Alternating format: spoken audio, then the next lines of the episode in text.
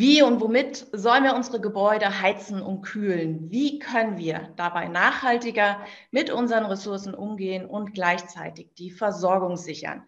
Das sind Fragen, die uns alle umtreiben. Der Ukraine-Krieg und der fortschreitende Klimawandel tun ihr Übriges dazu und rücken damit die Themen Energieeffizienz, Energieautarkie und CO2-Reduktion in den Fokus. Bis 2030 auf 55 Prozent, bis 2050 auf 0 Prozent. Um die Klimaneutralität bzw. die CO2-Minderungsziele eben zu erreichen, fordert die EU Effizienzsteigerungen in allen Sektoren. Auf den Gebäudebereich, über den wir hier heute sprechen wollen, entfallen dabei rund 40 Prozent des Energieverbrauchs. Damit ist das ein wesentlicher Schlüssel für die Erreichung der gesetzten Klimaziele. Hier ist nochmal der Wärmesektor zentral und herauszuheben, denn die meiste Energie fällt beim Beheizen von Gebäuden an oder beim Bereiten von Warmwasser. Wie sieht es aktuell aus in deutschen Heizungskellern und was muss getan werden, um eben auch schnell wegzukommen von der Nutzung fossiler Energien. Darüber spreche ich heute mit Dr. Frank Vossloh. Er ist Geschäftsführer von FISMAN Deutschland. Und nicht nur das, er ist auch Mitglied des Vorstands des BDH, des Bundesverbands der deutschen Heizungsindustrie. Mehr Branchenexperte geht nicht, Herr Dr. Vossloh. Herzlich willkommen und schön, dass Sie sich die Zeit nehmen. Ja, sehr gerne. Vielen Dank, Frau Ewert. Und damit auch Ihnen, liebe Zuhörerinnen und Zuhörer, nochmal ein herzliches Willkommen zu einer ISH-Folge unseres Podcasts in der Reihe Building Technology Experts. Mein Name ist Dominik Ewert. Herr Dr. Vossloh, bevor wir jetzt richtig loslegen, machen wir mal ein kleines Warm-up mit unseren Gästen. Fünf schnelle Fragen, fünf spontane Antworten. Haben Sie Lust? Sind Sie bereit? Lust habe ich immer. Ob ich bereit bin, äh, sehen wir gleich. Legen Sie mal los. Italien oder Schweden? In den Urlaub Italien. Bier oder Wein? Ganz schwer. Von Haus aus Biertrinker. Meine Frau hat einen Weinladen. Unentschieden. Kommt Jazz drauf an. Oder Pop? Jazz. Hund oder Katze? Hund. Frühling oder Herbst? Frühling. Ja, vielen Dank erstmal, Herr Dr. Vossloh. Apropos Jahreszeiten, damit sind wir nämlich auch schon direkt im Podcast Thema drin. Wir sind gerade mitten im Winter. Die Temperaturen sind ja eher im einstelligen Bereich. Ähm, die meisten von uns haben die Heizung an, auch wenn viele in diesem Jahr sicherlich genauer darauf achten, wann und wie stark sie heizen. Wie heizen Sie denn eigentlich Ihr Zuhause? Naja, Sie ahnen es schon als äh, Geschäftsführer des führenden deutschen Heizungsherstellers äh, Multivalent. Man muss ja alles mal ausprobieren. Ich war ganz lange im Wohnen im Kölner Raum auf Gas. Wir sind schon 2013 umgestiegen. Am Ende aller Tage vier Energieträger, Wärmepumpe, das haben Sie sich wahrscheinlich schon gedacht, verbunden mit einer relativ großen PV-Anlage. Da ist dann auch jetzt im Nachgang nochmal ein Speicher zugekommen. Additiv mache ich noch ein bisschen Solarthermie am Dach für die Übergangsphase. Und damit es hier und da mal auch muckelig warm wird im Wohnzimmer und man in den Scheitholzofen äh, reingucken kann, habe ich mir von der Firma Wodke noch einen kleinen Ofen dazugestellt im Wohnzimmer mit dem Riesenvorteil, der hat Wassertaschen. Das heißt, er sieht da nicht nur schön aus, sondern heizt eben auch noch auf den Pufferspeicher im Keller ein. Von daher ein multivalentes System aus Biomasse und Wärmepumpe. Klingt gut und klingt warm.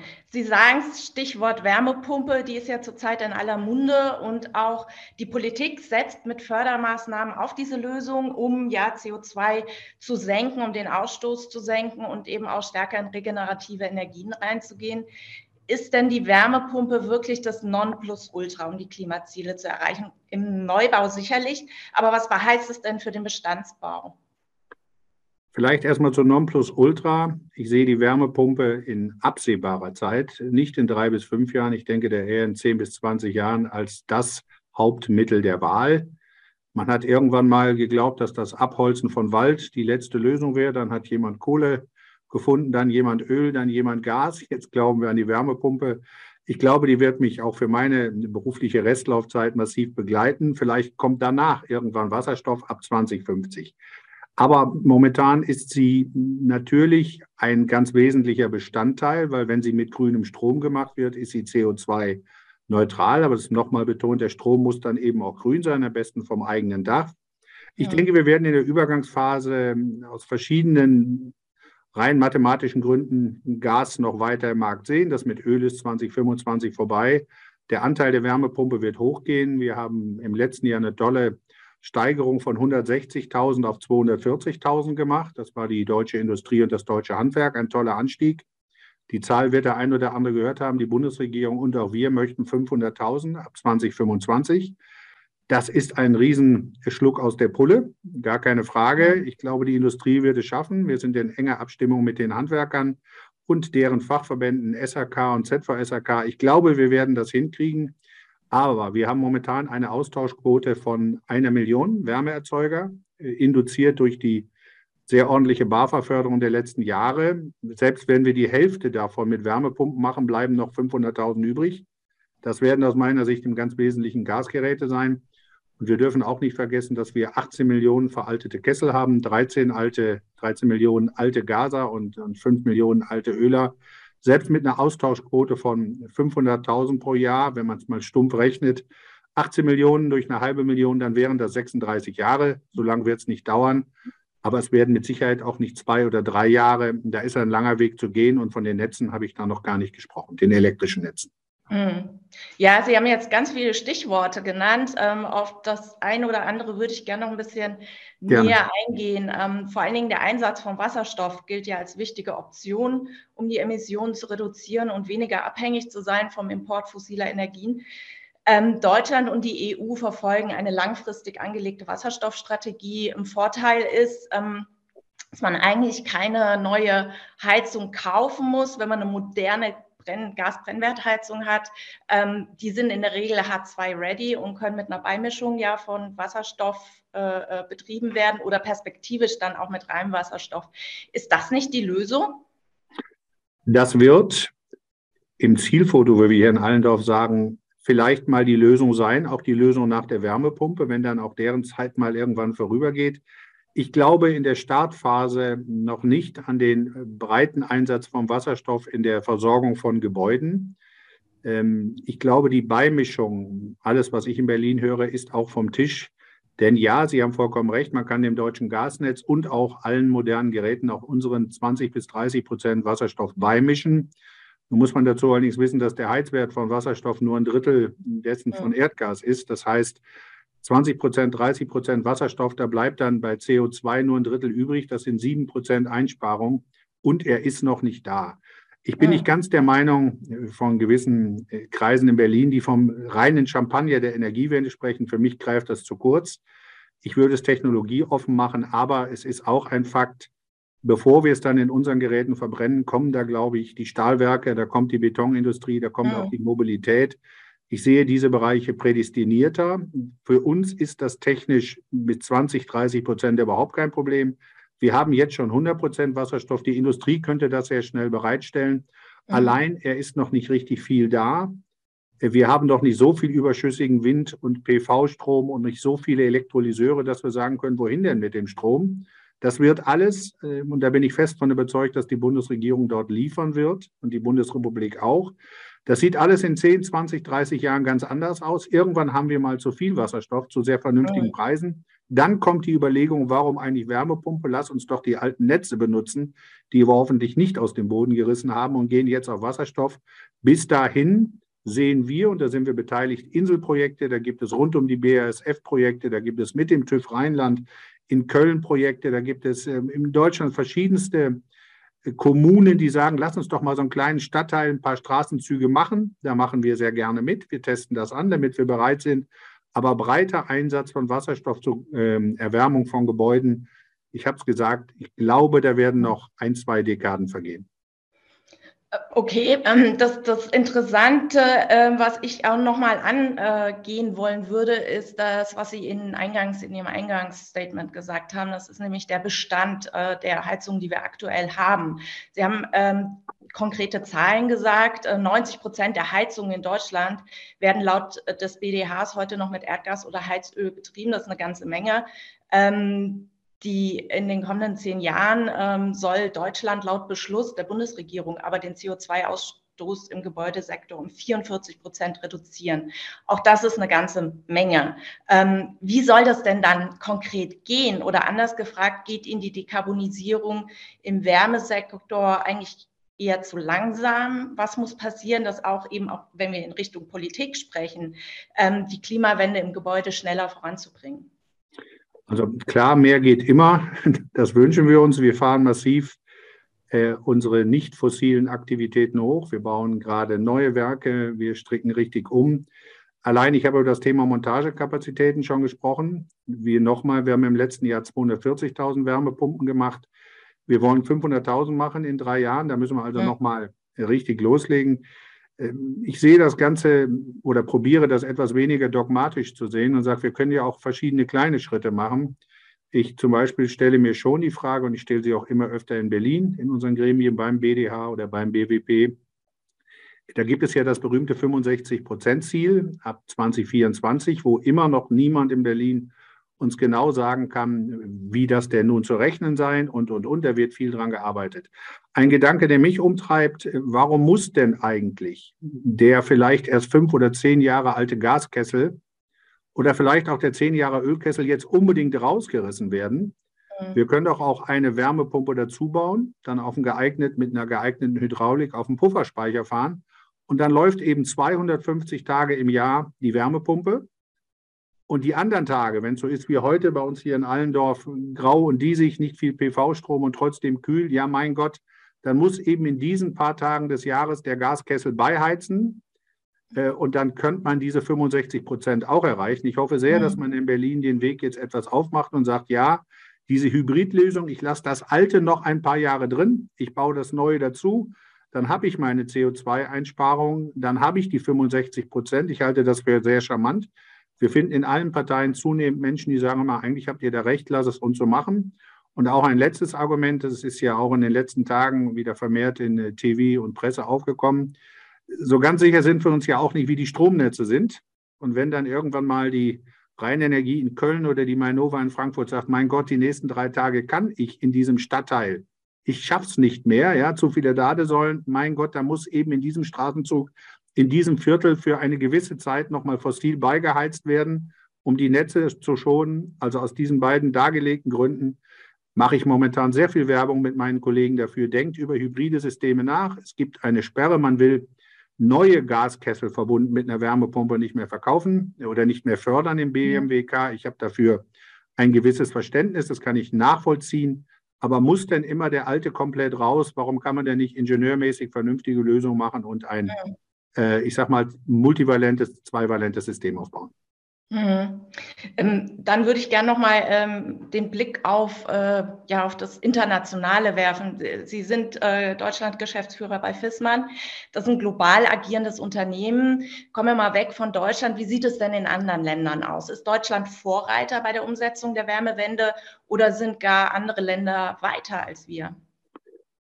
Das ist für den deutschen Geschäftsführer ein bisschen schwierig ähm, zu beantworten. Ich glaube, in dem Tempo, was wir in den Ich hoffe, Sie haben Kontakt zu Ihren internationalen Kollegen. Ja, wir, wir, leben nicht im Elfenbeinturm. Ich weiß natürlich schon, was geht. Aber lassen Sie mir Ihre Frage vielleicht an, an, an drei Beispielen so ein, ein bisschen erörtern, mhm. warum es nicht so ganz äh, einfach ist, in eine Linie zu sagen. Wir wissen zum Beispiel aus Märkten, wo Strom deutlich günstiger ist. Das ist äh, Skandinavien die haben halt viel Laufwasser, ja, da kann man, und haben Atomkraft, da war Strom immer billiger. Wir haben die Franzosen mit extrem viel Atomstrom. Wir wissen ganz genau, wenn der Strom billig ist, gewinnt natürlich die Wärmepumpe. Das muss man eindeutig so sehen. Und da haben wir natürlich in Deutschland momentan eine sehr komplexe Situation. Auf der einen Seite sehr interessante Förderbedingungen, das muss man wirklich schon sagen. Was die, was die BAFA und die Bundesregierung da seit zwei Jahren macht, das ist hochgradig attraktiv. Das fördert das. Allerdings haben wir einen extrem hohen Strompreis bremst wieder. Also schwierig. Äh, da kann man sich bei anderen Ländern ein bisschen was, was abschauen. Mhm. Wir haben die zweite Situation, ich nenne das immer das süße Gift der Subvention. Mein Kollege in Italien hat äh, ein fantastisches letztes Jahr hingelegt, wir übrigens in Deutschland auch, aber äh, dort hat man gewisse Projekte, wenn ich das richtig höre, mit der sogenannten Superprämie von 120 Prozent subventioniert. Mhm. Man kriegt also mehr raus, als man reingesteckt hat. Äh, allerdings ist diese Prämie am 1.1. ausgelaufen und da ist jetzt halt alles zusammengebrochen. Ja, mhm. das äh, muss man auch sehen. Also ich würde nicht alles über Subventionen machen. Und dritter Gedanke, der hat uns natürlich Hier in Deutschland ganz wesentlich umgetrieben nach Beginn des Ukraine-Kriegs. Sie wissen, wir waren hochgradig, 70 Prozent abhängig vom russischen Gas. Das hat über viele Jahrzehnte wunderbar funktioniert. Da sind wir international sehr viel kritisiert worden, weil unsere Industrie natürlich einen Teil ihrer Wettbewerbsfähigkeit aus den niedrigen Energiepreisen durch russisches Gas geholt hat. Wie geht das denn mit dem Gas weiter? Auch das sieht man weltweit etwas gelassener. Wenn Sie da mal die Stimmung in anderen Märkten, in England oder in Skandinavien hören, äh, dort ist man bei weitem nicht so aufgeregt. Von daher ein sehr heterogenes Bild äh, auf der internationalen Bühne glaube aber, dass wir, im, wie wir das, ich habe es eben schon mal gesagt, in Allendorf das Zielfoto nennen, ist die deutsche Politik, sind wir in der Bundesrepublik gut aufgestellt und auf einem guten Weg. Wir müssen es halt jetzt umsetzen. Mhm. Umsetzen nehme ich und greife ich auch gleich auf. Wir haben das Thema schon am Rande gestreift. Ein wesentlicher Baustein, wichtiger Baustein im ganzen Umfeld äh, dessen, über das wir gerade gesprochen haben, nämlich die Produkte dann auch schlussendlich ins Gebäude zu bringen, ist das SHK-Handwerk. Wir haben in Deutschland bekanntermaßen deutlich zu wenig Handwerkerinnen und Handwerker. Was könnte man denn aus Ihrer Sicht tun, jetzt ähm, auch als äh, dann wieder die Antwort als Geschäftsführer und als äh, Verbandsmensch, äh, um mehr junge Leute für das Handwerk, im Speziellen jetzt auch für das SHK-Handwerk zu begeistern? Also vielleicht die gute Nachricht vorab, wir sind in sehr, sehr engem Austausch äh, mit dem Zentralverband Sanitär, Heiz und Klima. Wir haben gemeinsame Programme. Eins heißt Zeit zu starten. Ich bin äh, auf dem Weg von Köln nach Allendorf mal an einem Plakat vorbeigefahren, was ich sehr treffend fand, kam, glaube ich, aus dem Handwerk. Das Einzige, was gegen eine Handwerkerausbildung spricht, sind meine akademischen Eltern. Ich glaube nichts gegen ein, ein Studium, aber ähm, auch das sollte sagen, es müssen nicht unbedingt alle studieren. Das deutsche Bildungswesen ist sehr offen. Da kann man wunderbar mit einer Handwerkerlehre auch anfangen und dann kann man seinen Meister machen, Techniker machen, kann den Ingenieur machen, kann einen Betrieb übernehmen. Also das sollte, glaube ich, mehr in die Köpfe der jungen Leute. Mit dem Handwerk machen wir sehr viel Werbung. Wir gehen raus an die Schulen, durchaus an alle Schulen, Hauptschule, Realschule und Gymnasien. Es ist für alle was dabei. Es ist dort hoffentlich bald bekannt, dass Handwerk nach wie vor sehr goldenen Boden hat. Es ist bekannt, wir haben zu wenig Handwerker und wer momentan probiert, jemanden mal zu bekommen, weiß, dass das Monate dauern kann. Also es ist äh, technisch eine ganz interessante, herausfordernde Tätigkeit mit guten Entwicklungschancen, mit einer guten Möglichkeit, Geld zu verdienen. Zusammen mit dem ZVSAK und äh, Herrn Brahmann, dem Hauptgeschäftsführer, haben wir mal abgeschätzt, 50.000 bis 70.000 mehr könnten wir gebrauchen. Also wir bleiben dabei, zusammen mit dem Handwerk Werbung machen, ein Teil, der dann in Richtung Industrie geht. Äh, auch das ist eine Zahl, die stabilisiert sich im Markt. Wenn Sie fossil gegen fossil tauschen, haben Sie Arbeitsfaktor, ich nenne ihn jetzt mal eins. Und wenn Sie heute fossil gegen Wärmepumpe tauschen, nur vom Arbeitsaufwand, ich rede nicht von den Kosten, haben Sie Faktor 2,5. Und das ist eine Aufgabe für uns in der Industrie, die Installation von Wärmepumpen im Austausch zu fossil einfacher zu machen mhm. schneller zu machen, die Teile leichter zu machen. Das Ticket liegt bei uns, äh, bei allen Herstellern, da denken wir drüber nach. An 1 zu 1 glaube ich nicht, aber wenn wir von 1 zu 2,5 vielleicht in Richtung 1 zu 1,8 kämen, hätten wir von der Montagekappe natürlich auch viel gewonnen. Mhm.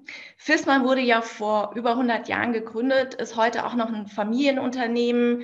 Über die Unternehmensphilosophie habe ich gelesen, wir sind eine Familie und wir denken in Generationen. Wenn wir das aufgreifen und äh, nochmal den Blick in die Zukunft werfen. Was denken Sie in Ihrer Position jetzt als Geschäftsführer, aber auch als Vertreter einer Branche, wie die kommende Generation ihre Häuser und Wohnungen heizt und kühlt? Werden wir komplett unabhängig von fossilen Energieträgern sein?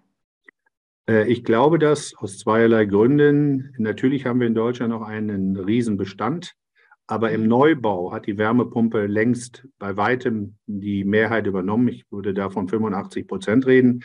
Das sind Häuser, die sind extrem gut isoliert. Die sind natürlich dadurch auch extrem dicht. Das heißt, da müssen wir über Lüftung denken. Auch das geht nicht mehr wie früher. Einfach mal das Fenster auflasten oder es dreimal nicht streichen und dann zieht es da durch oder sowas.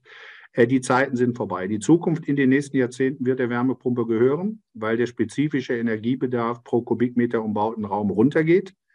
Damit kommen wir ja in, in, Leistungsklassen rein, wo das sehr effizient ist, mit einer Wärmepumpe zu fahren. Alles gesagt, PV und Lüftung dabei.